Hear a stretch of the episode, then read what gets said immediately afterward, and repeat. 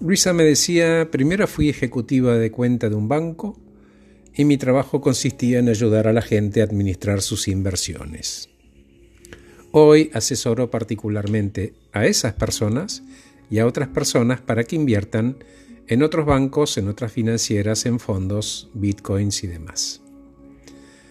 Casi todas las personas que conozco, con las que trabajo, tienen salarios medios como el mío en su momento. Sé cómo funcionan ellos intelectualmente, dónde les aprieta el zapato, qué, miedos tienen. Sé cómo llegar a ellos, porque yo estuve ahí y de alguna manera todavía estoy. Entonces en un momento salí de la banca y busqué otro empleo para poder seguir trabajando en el asesoramiento financiero sin que eso fuera un conflicto de intereses. Entonces me conseguí este trabajo que paga las cuentas y además puedo asesorar financieramente a mi comunidad. Y funcionó. Y sabes qué, Horacio, estaba en juego mi libertad y esa falsa sensación de seguridad de estar empleada, ¿no? Bien, Luisa, contame. ¿Y qué aprendiste en el proceso? Si tuvieras que recomendarle a alguien que emprenda.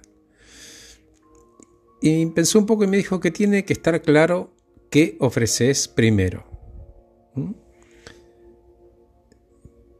La segunda pregunta sería, ¿por qué me van a contratar a mí? El emprendedor se tiene que preguntar eso y tener una respuesta que lo satisfaga porque si lo satisface a él, lo va a satisfacer a sus clientes. ¿Mm? Lo que significa que no podés cobrar más por eso que hace especial a tu trabajo, si no tenés la capacidad de demostrarlo. El precio deja de ser un diferenciador y la decisión se toma a partir de, como dije al principio, qué haces, por qué lo haces y cómo lo haces. Mira qué interesante, Luisa, ¿y qué más? Y me dice, elegir bien los clientes. En mi caso estaba claro, yo ya los tenía y estos, bueno, fueron recomendando mi trabajo, pero me enfoqué. No fui por todo. Busqué un grupo de consumidores, entendí cómo llegar a ellos, más allá de las recomendaciones, ¿no? Y busqué la forma escrita, video, de horarios, de imagen que les interese para cautivarlos y además que se sientan parte, ¿no? Construí un vínculo de confianza.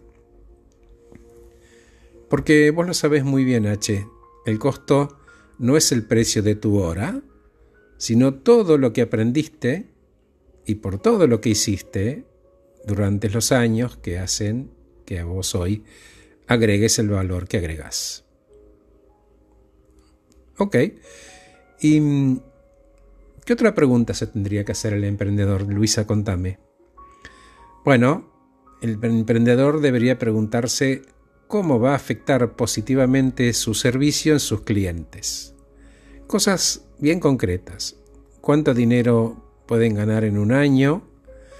Em, si invirtieran una determinada cantidad de dinero y con distintas canastas o con distintas opciones.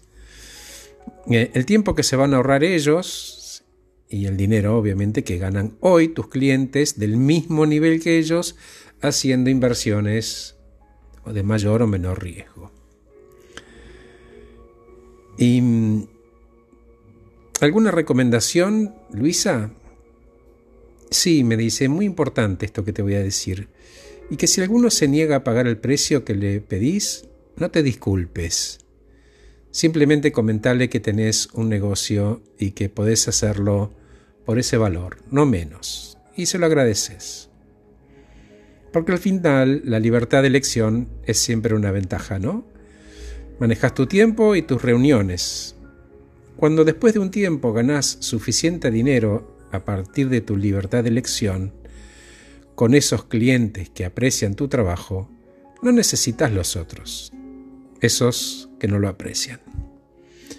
Gracias por escucharme acabo de regalarte este podcast titulado Luisa la emprendedora exitosa. Que estés muy bien.